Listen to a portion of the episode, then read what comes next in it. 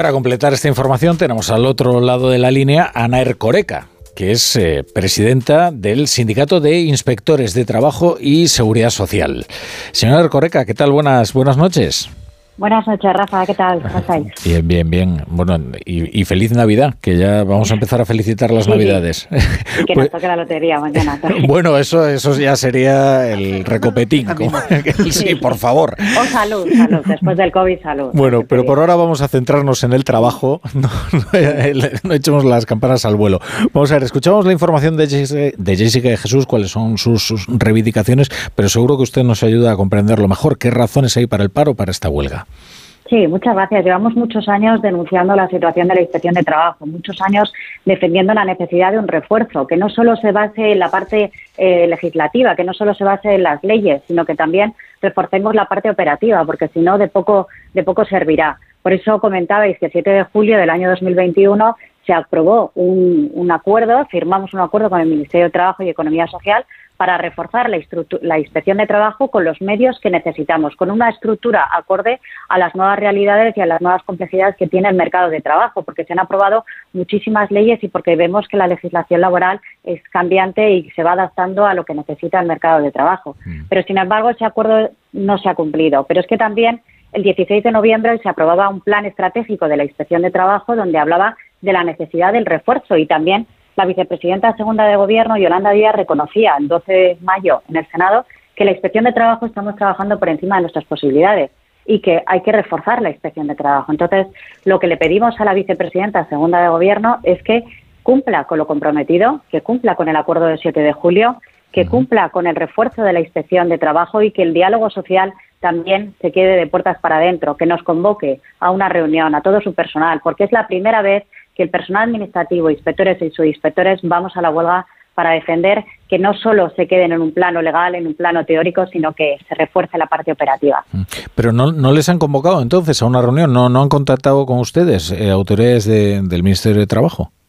No, estos días no nos han convocado con carácter previo y venimos eh, pidiendo más información, venimos pidiendo reuniones y no nos han no nos han convocado. Por eso le pedimos a la vicepresidenta que, aplique también el diálogo social en su casa, que aplique con sus funcionarios y que nos convoque, porque la huelga es el último recurso y, queremos solucionarlo y queremos que nos reciba y queremos eh, ayudar a acabar con la precariedad laboral. Pero hablabais de la reforma laboral.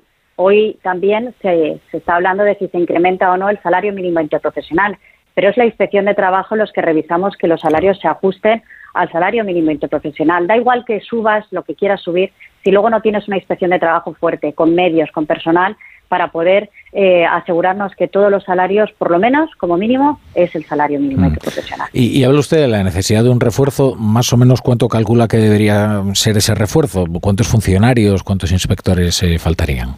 Sí, en España tenemos 1.004 inspectores de trabajo y 1.041 subinspectores de, de, empleo y de prevención de riesgos laborales y 900 personal administrativo. En total somos 3.000.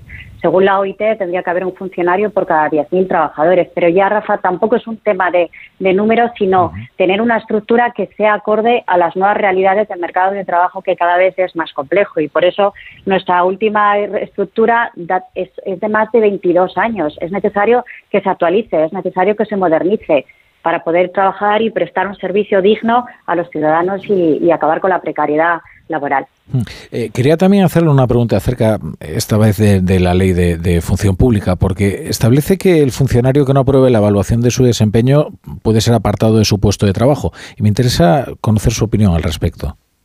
Sí, los funcionarios pasamos unas pruebas muy exigentes para ser eh, funcionarios de carrera. Muchas veces estamos más de tres, cuatro, cinco años estudiando más de ocho horas diarias. Creo que en esos exámenes demostramos la solvencia técnica para poder ejercer nuestro puesto de trabajo y luego día a día estamos también eh, siendo evaluados frente a la sociedad con los expedientes que hacemos, si se recurren, no se recurren y estamos prestando un servicio. Creo que es la sociedad la que debe evaluarlo y, estamos todos los días prestando el mejor servicio que, podemos y por eso estamos también defendiendo que el sistema de selección sea el que con la mejor calidad y que seleccionemos a los mejores, que no bajemos el nivel de, exigencia a las puertas de, una administración pública. Y en cuanto al sistema de promoción, el, nuevo sistema de promoción, que se han registrado algunas protestas entre los inspectores de Hacienda, ¿ustedes qué opinan?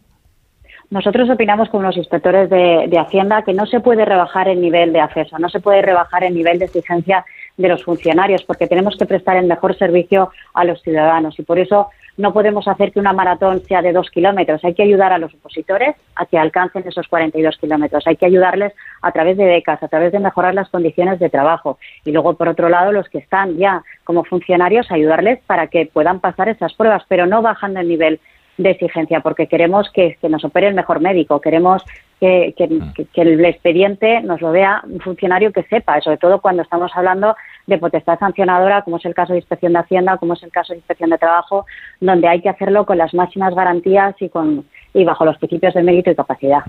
Ana Corca, presidenta del Sindicato de Inspectores de Trabajo y Seguridad Social. Muchas gracias por estar hoy en la brújula. Gracias a vosotros, cuidaros mucho y feliz Navidad. Feliz Navidad.